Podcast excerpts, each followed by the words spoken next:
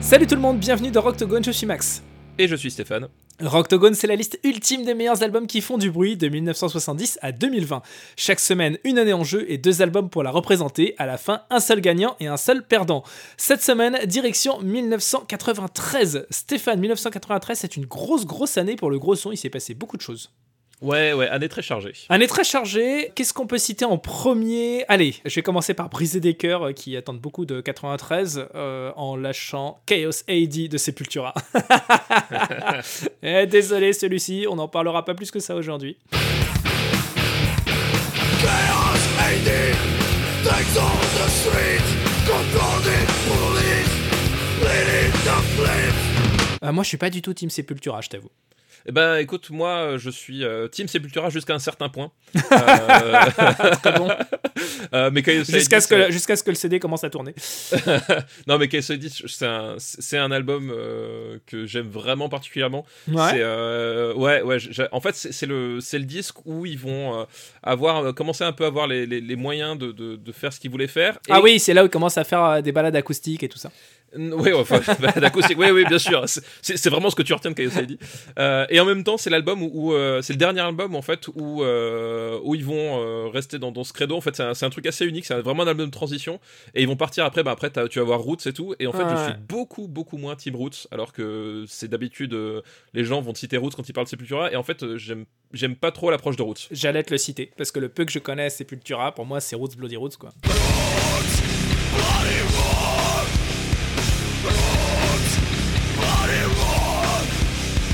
Figure-toi que j'avais eu l'occasion d'interviewer les deux frères euh, Cavalera, ouais. dans les années 2000 à l'époque euh, d'un album de, je sais plus, de Soulfly, j'imagine. Et ils sont hyper sympas. voilà, ils sont très très cool, donc euh, ça fait quand même plaisir de parler de leur musique de toute façon. 1993, c'est aussi Versus de Pearl Jam. Alors Versus de Pearl Jam, je sais pas si c'est l'album préféré de Benjamin François, mais en tout cas Pearl Jam, je crois que c'est son groupe préféré, non? Bah, je sais pas si c'est son groupe préféré, mais effectivement, Benjamin aime beaucoup euh, Pearl Jam. Ouais. Ah, ça, écoute. Euh, ça, en tout cas, c'est une supposition de notre part. Ouais, effectivement, c'est voilà. une assertion. Voilà. je sais pas si elle se vérifiera un jour. Peut-être qu'il faudra en parler avec lui dans, dans After Eight ou autre. Voilà, je ne sais pas. Oui, oui, ou dans Super Ciné ou dans Super Ciné Battle. un spécial Pearl Jam.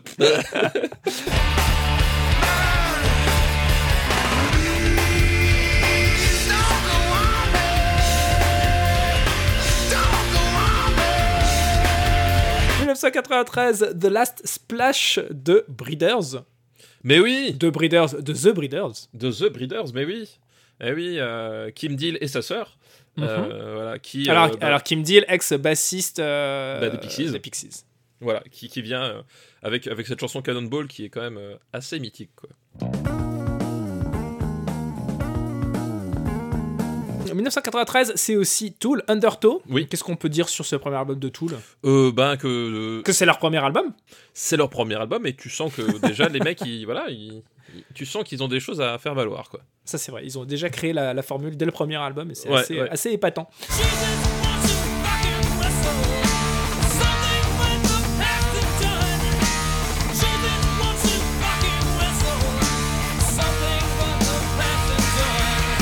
1993, c'est aussi Get a Grip.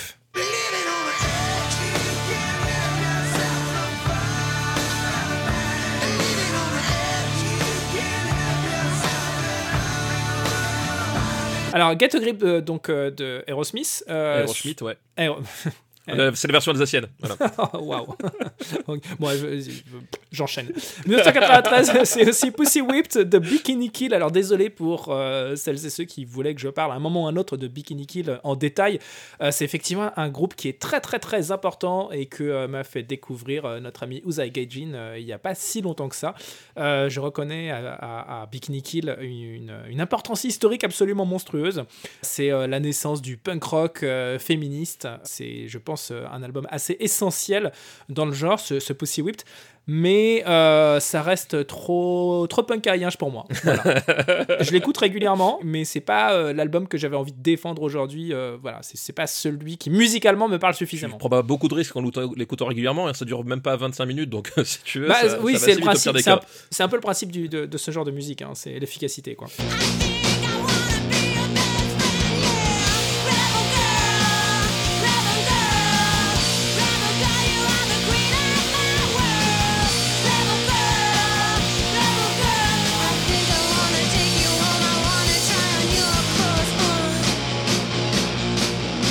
1993, on reste dans le rock euh, féminin avec PJ Harvey.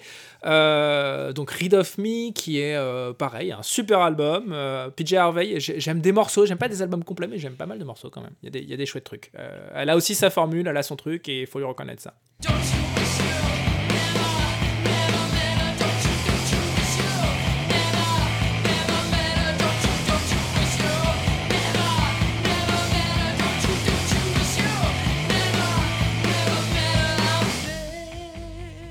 Je vais terminer ce petit tour d'horizon 1993 avec euh, Lean Into It euh, de Mr. Big. Alors Mr. Big, euh, le groupe de Billy Sheehan à la basse et de Paul Gilbert à la guitare. qui sont deux musiciens monstrueux. Lean Into It est un album totalement fou avec une, des, acrobaties guitaristiques et bassistiques de Maboul. C'est peut-être l'album le plus impressionnant de l'époque en termes purement techniques guitaristiques mais euh, c'est une musique qui est, allez, je vais dire poliment, qui est ancrée dans son époque.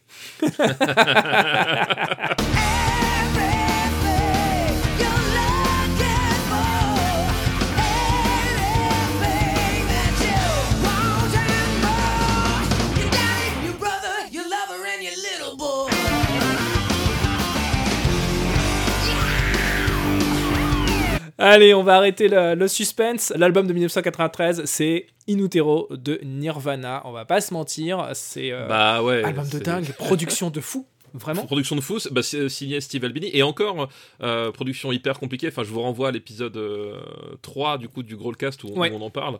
Euh, mais voilà, c'est enfin, c'est les, types, ils sont au firmament parce que voilà, ils, ils ont vendu 35 millions. Ils ont plus rien à prouver et ils sont totalement libérés en fait d'un point de vue artistique. C'est-à-dire qu'ils se disent, on rentre en studio, on va faire ce qu'on a envie de faire, on n'écoute pas le label, on n'écoute pas les fans qui attendent qu'on fasse un, un nouveau Nevermind. C'est ça, exactement. Et je crois surtout que Kurt Cobain se dit, je vais peut-être pas tant écouté Dave Grohl que ça pour cette fois.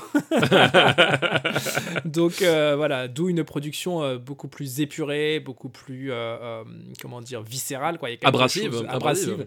il y a quelque chose de, de, très sale, de très immédiat, de très instinctif dans la production de cet album-là. Et, et en même temps, et en même temps c'est, leur chance, ils font aussi leurs chansons les plus mélodiques en parallèle sur cet album-là aussi. Les plus calmes. C'est presque mhm. bipolaire en fait, à tel point qu'il y a une chanson qui s'appelle mhm. Tourette d'ailleurs. c'est vrai. c'est complètement bipolaire. Moi, c'est mon album préféré Nirvana. Et de ma part, ça veut dire quelque chose. Quoi. Alors écoute, euh, c'est vraiment le seul album de Nirvana que j'écoute et que j'apprécie euh, à sa juste valeur et ça veut tout autant dire euh, beaucoup de choses, je pense, parce que oui, tout à fait. j'ai jamais été très très fan de la formule Nirvana, mais In Utero est un album que je trouve absolument sublime.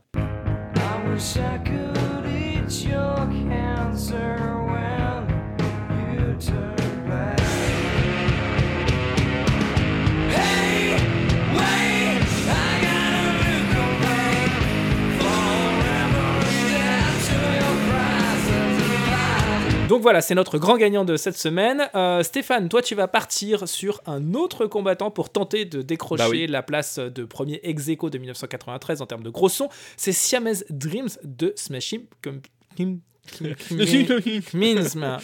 Bah, eux, là, les mecs là. Voilà, Siamese Dreams de Smashing Pumpkins. Et quant à moi, ça va être le retour de la revanche de la vengeance de Living Color avec Stain. C'est parti. ladies and gentlemen, boys and girls. Let's get ready to rumble!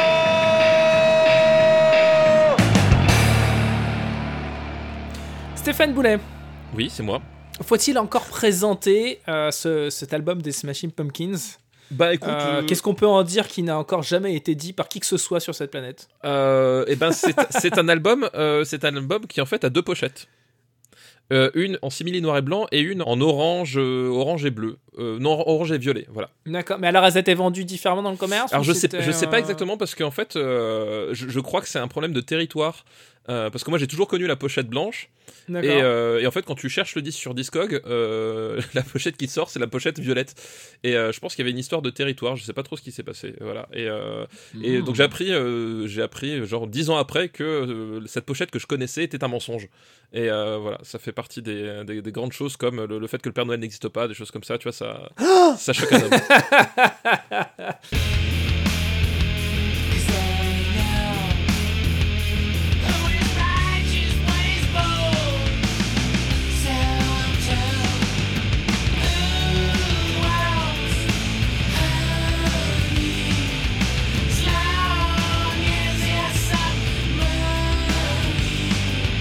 C'est pas leur euh, album le plus important. bah on en a déjà parlé, l'album le plus important d'ailleurs. Bien sûr, on en a déjà parlé. Euh, Melancholy and Infinite Sadness.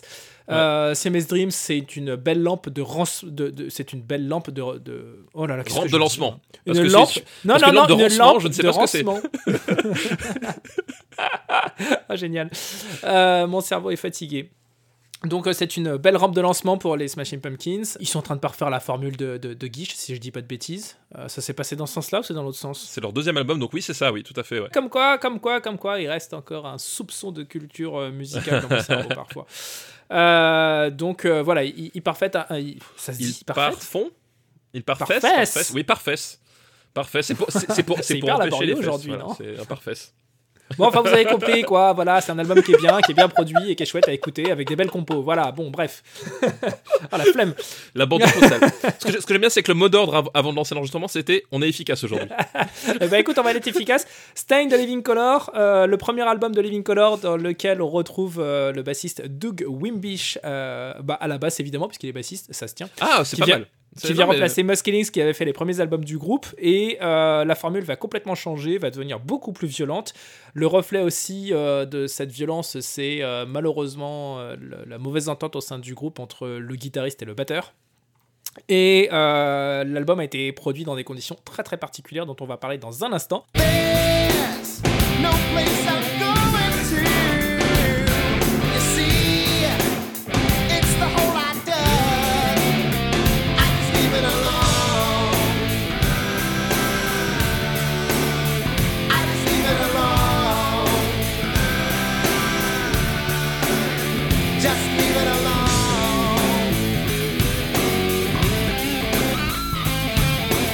enchaîne sur la bagarre. Let's get ready to rumble!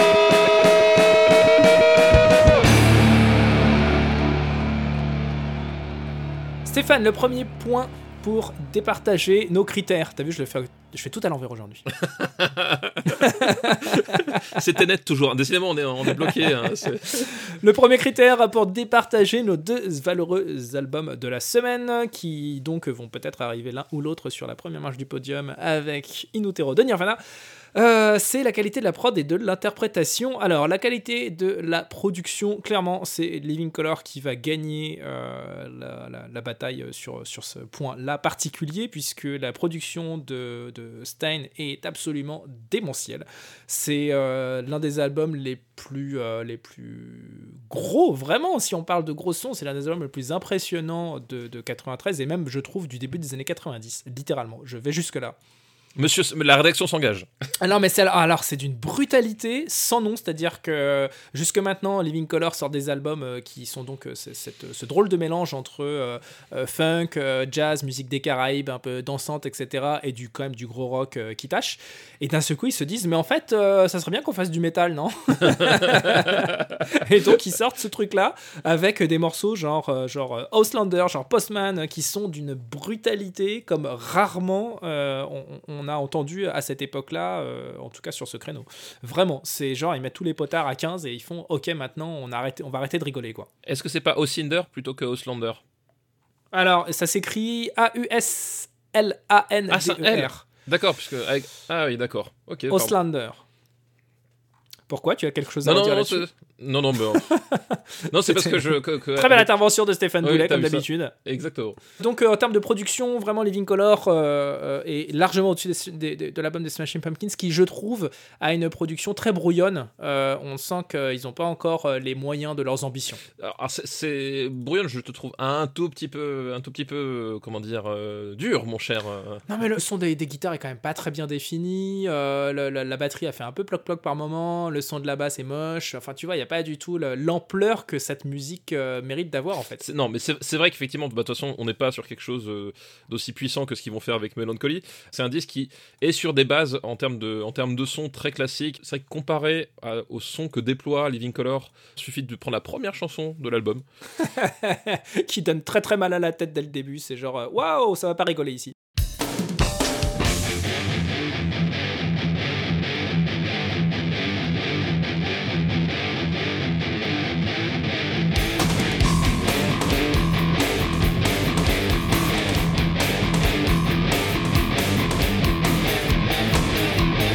Cette batterie qui te claque dans l'oreille. Putain, mon frère L'un des surnoms du batteur de Living Color, donc euh, William Calhoun, Will Calhoun, c'est The Hammer of Allah, donc le, le, Le marteau de Allah. Le, marteau d'Allah. le mec a une frappe absolument monstrueuse. Ouais, et, euh, et effectivement, en, en termes de, de, de prod, ça, ça, ça te met tout de suite dedans. Et c'est vrai que ça sonne vraiment de façon assez, assez Mm. dingue. Quoi.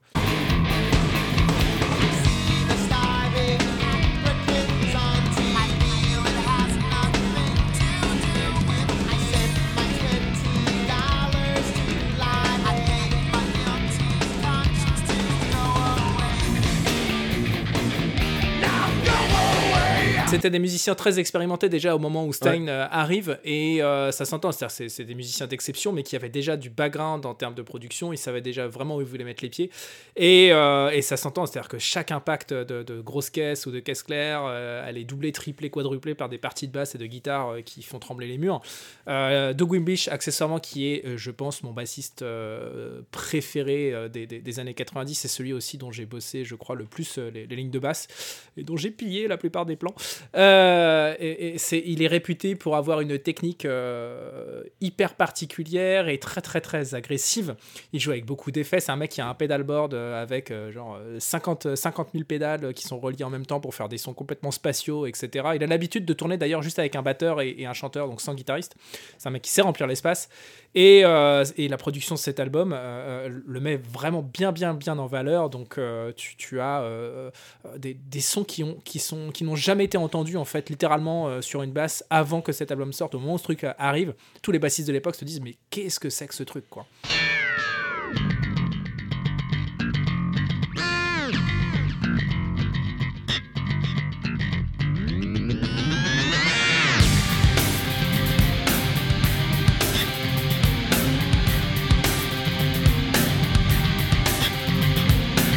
Malheureusement pour l'album des Smashing Pumpkins que j'adore aussi que j'aime beaucoup avec des, des compos fabuleuses euh, n'a pas la production qu'il mérite et quand tu mets en face c'est terrible hein, mais tu mets euh, Siamese Dream et tu mets Nevermind qui sort deux ans avant tu fais waouh il y a quand même un petit souci euh, pour les Smashing Pumpkins ils n'ont pas encore euh, vraiment les moyens qu'ils méritent. Ouais, non, non, c'est vrai. Et, et- c'est- dommage parce que déjà, Jimmy Chamberlain sur ce disque-là, donc euh, Jimmy Chamberlain, le batteur de, le batteur de Smashing Pumpkins, il est en, il est possédé quoi. Enfin, je veux dire en termes de, de- en termes de groove et tout, il a, il te sort des trucs incroyables. vrai.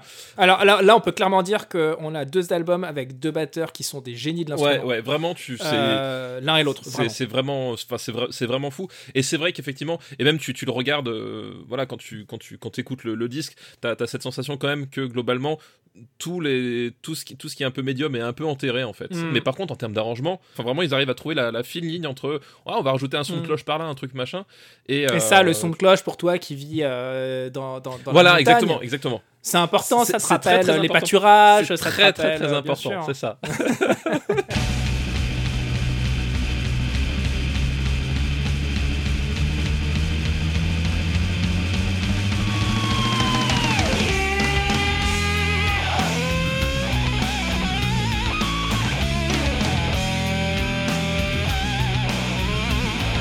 On passe au second point, l'originalité. Bah, oui, parce que je me suis accordé le point, t'as compris. Oui, bah, hein. de toute façon, ouais, je, vais- Oui, ça va de je soi. vois ok. bien, je- non mais je, voilà, je vois bien comment les choses se passent. Voilà, c'est Alors, euh, peut-être que je peux préciser aussi encore une chose. hein, J'avais dit l'interprétation, la, production, juste pour conclure sur Living Color, c'est que euh, comme ils se détestaient en fait euh, au sein du groupe, il y avait des, des grosses tensions et que après cet album-là, ils ont fait une rapide tournée et ensuite le groupe a splitté pendant quasiment 10 ans. Et malgré tout, ils ont réussi à faire un truc assez dingue et ça explique aussi pourquoi il y a autant de violence et, et- et d'énergie agressive et négative sur cet album. Bon, on l'a dit, les artistes heureux ne font pas des, des- des bonnes œuvres. hein. Et Voilà. là encore une fois, on s'aperçoit que la musique c'est pas fait pour rigoler. non, c'est ça, c'est sérieux. ok Euh, le second point, l'originalité. Alors. euh, Vas-y, je t'écoute. Euh, bah, L'originalité, c'est euh, le son assez particulier euh, de, des Smashing Pumpkins avec leurs capacités mélodiques qui sont déjà très très présentes. C'est vrai. On va dire que la- le, le début, la, la- vraie formule Smashing Pumpkins qui va exploser, elle est présente sur ce disque-là. Mhm. Et il n'y a pas grand monde qui, a- qui faisait sonner un, un album comme eux le faisaient, en tout cas en 93, euh, C'est à vrai. ce moment-là. Quoi. Euh, faut être honnête, hein, l'un comme l'autre, c'est pas deux albums qui vont changer la face du monde, quoi. Non, non, c'est- clairement, pas- c'est clairement pas le cas, effectivement. Euh, dans un cas comme dans C'est des albums qui remplissent des zéniths et qui, qui remplissent pas des Bercy. Voilà. Ah, bravo, bravo, la, bravo la, la vanne qui dépasse pas le périphérique, monsieur. Voilà. Euh, c'est des albums qui, qui remplissent euh, le Ninkasi et pas la halle Tony Garnier. Pour les Lyonnais. voilà. On voyage, c'est bien. On voyage, on va- voyage, voyage. Oui, voyage, voyage loin. C'est des euh, albums qui remplissent euh, la B-Box et pas euh, le Forest National. là, par contre, tu m'as perdu. Ah bah voilà, Bruxelles mon gars, Bruxelles, l'ancienne Belgique face à Forest National, donc qui est Forest National qui est quasiment qui est entre le Bercy et le Zénith bruxellois et l'ancienne Belgique qui est une très très belle salle dans laquelle j'avais vu Team Sleep il y a quelques années et et Marchiba aussi j'ai vu. Voilà. Euh, tout ça ne va pas nous aider. Euh, écoute, moi j'ai envie de te dire. Ex aequo. Ex aequo, voilà. Allez ex aequo, on est fou. Allez, ex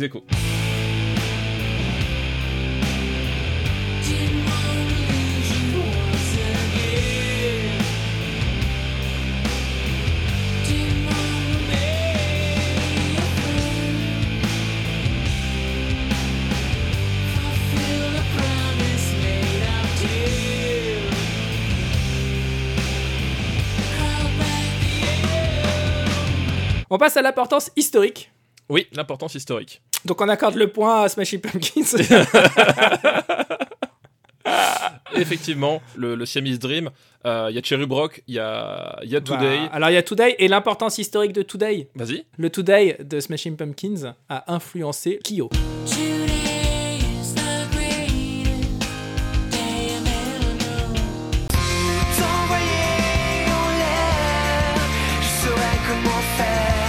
Waouh Moi, moi, j'a- moi, j'allais te sortir que Disarm, c'est euh, pour tous les fans de The Shield, c'est une, c'est une chanson qui est devenue ultra culte. Ah, ok. Puisque c'est un, le, le morceau que tu entends à un moment euh, hyper crucial dans la saison 5. Ok. Et je crois que je l'avais dit lorsqu'on faisait euh, Melancholy, c'est que j'aime énormément leur balade en fait. Euh, moi, c'est pas d'habitude, c'est pas ce que je préfère. C'est normal, c'est parce qu'ils ont fait les plus belles balades des années 90 en fait. Et, et Disarm, c'est sûr. waouh, C'est incroyable.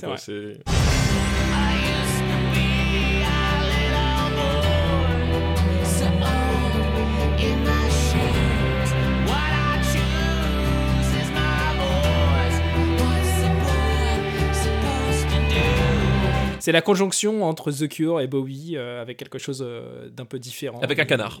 Avec un canard. c'est vrai qu'il a une voix de canard.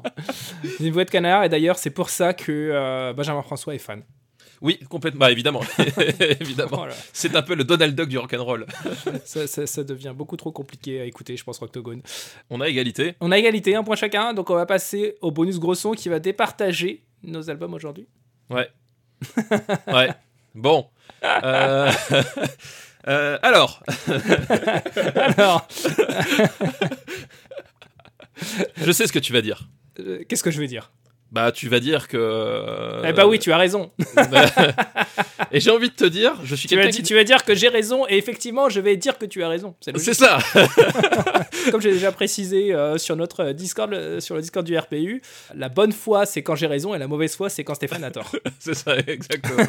Euh, oui, oui. Est-ce que, est que nous pouvons rappeler la première règle du Roctogone? C'est qu'il n'y a pas de règle. C'est qu'il n'y a pas de règle. Donc, moi, j'invoque le droit de changer d'album. J'invoque le droit de changer d'album.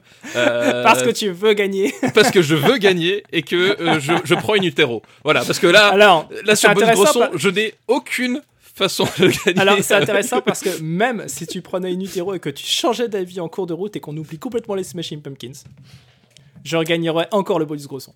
Non, alors là, je suis pas d'accord. objectivement, objectivement, tu mets les deux albums face à face parce que même si Tourette est un morceau hyper vénère, tu mets Auslander ou tu mets euh, Go Away en face, il se fait balayer. Il balaye, balaye. Il balaye. Moi je te dis, et tant mieux.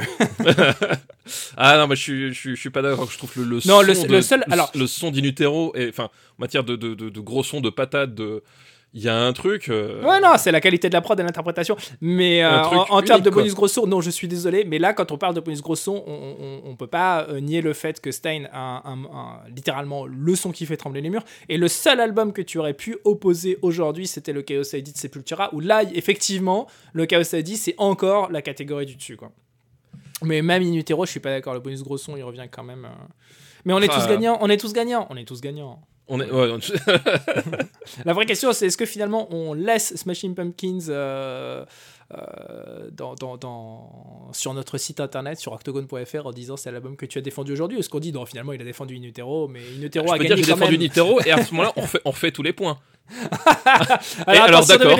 Alors, d'accord, on fait en tous les quelques points. mots très rapidement. Très Qualité rapidement. de la prod et l'interprétation. In Utero. Alors, interprétation, je préfère euh, quand même l'interprétation de Living Color. La production. Ah, non, In- non, In- ouais. In Utero vieillit beaucoup mieux. Ah bah oui, Voilà, non mais ça, c'est la vérité. Et, et C'est la c'est vérité. euh, donc, ouais. donc, ça nous fait une égalité. ah je, je suis pas Bah d'accord. si, que, là- attends, l'interprétation de, de, de Stein, excuse-moi, mais c'est Ah non, mais l'interprétation de Nirvana, quoi. euh, attends, c'est. euh, Non, parce que alors, là, c'est l'instrumentiste qui parle, mais ne serait-ce que pour la basse, euh, c'est pas possible. Ensuite, on passe sur l'originalité. L'originalité d'In Utero, bof. Quoi Bof, attends, mais t'es. Non, c'est original, c'est original pour, Non, euh, c'est original pour, Ni- pour Nirvana, mais c'est pas très original en Bah, c'est plus original que ce que propose euh, Stein. Alors là, je suis pas du tout Ah d'accord. non, quoi. je suis pas d'accord Ah, là-dessus. Ah si si non non. non, trouve-moi un seul album qui sonne comme ça euh, à cette époque-là. Mais non, mais c'est Euh, pareil pour c'est pareil pour Stein. hein. Non non, l'originalité in utero. Non non. Non, je pense que c'est une égalité. Ok, égalité. C'est une égalité. Après l'importance historique, évidemment que c'est toi qui la gagne, mais comme je gagne le bonus gros son, Mais on, non, a, mais ga- comme- on a mais gagné c'est trois un points bonus. chacun. a C'est quand même fou. Donc voilà, Stéphane, écoute, l'album de Gros Son de 1993, c'est évidemment In Utero qui a gagné de base, quoi qu'il en soit, euh, j'allais Bah dire, oui. euh, voilà, c'est Voilà. vainqueur absolu, mais euh, Stein mérite sa place en ce qui me concerne dans le Octagon Hall of Fame, parce que vraiment c'est l'album de mes euh, s- euh, 16 ans, si je dis pas de bêtises. Euh, et et, euh, d'ailleurs, je remercie mon frère qui me l'avait ramené du Virgin Megastore de Paris un jour en me faisant la surprise. Et, et c'est voilà, ça, ça fait partie des albums qui ont changé ma vie de musicien, quand même. Je tiens à Non dire. mais de toute façon effectivement il puisque c'est une victoire qui n'est pas tout à fait la régulière. Ah, je crois sans blague. Je crois qu'on peut le dire. C'était quoi déjà ton album de base? Je me rappelle plus. Ah oui, c'est vrai, c'était Kyo, le chemin. voilà. Comme toujours, retrouvez notre playlist Eh, Spotify on n'a pas fait pas les chansons. Bah, c'est justement, on a le faire. Ah mais oui mais je suis et on est vraiment à la masse. Waouh Il est temps que ça cesse. Je rappelle qu'il n'y a qu'une seule saison de Octogone et qu'elle se termine à l'épisode. Euh, 50. 50. C'est long. C'est long, c'est long, c'est long. c'est Euh, très long.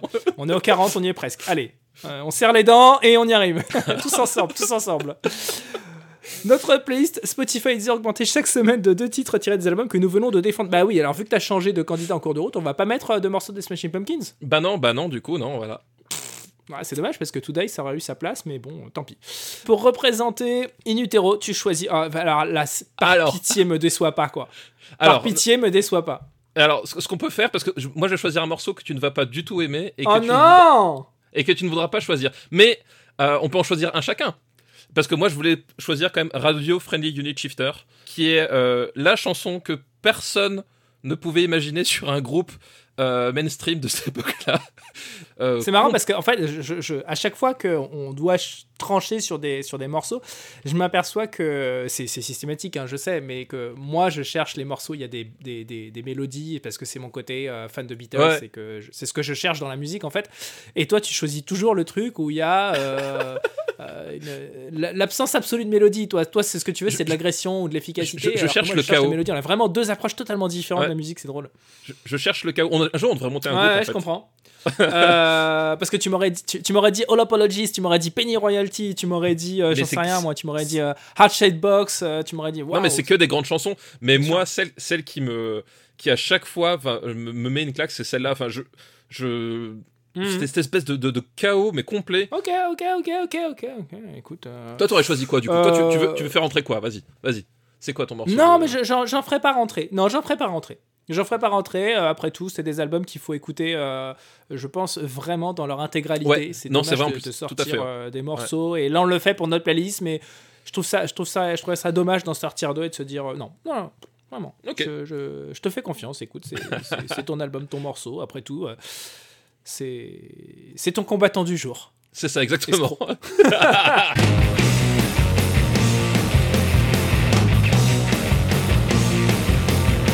En ce qui me concerne, pour représenter Stain de Living Color, je pense que je vais choisir euh, Postman. ah, très bon film de Ken Costner. Non, c'est faux. En ce qui me concerne, il n'y a qu'un seul Postman et c'est celui-ci.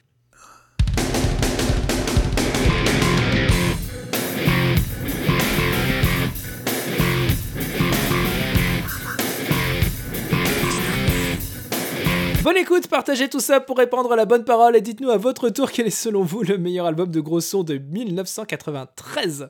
Retrouvez-nous sur le Discord du RPU ou sur le site officiel rocktogone.fr et d'ici à la semaine prochaine, continuez à faire du bruit.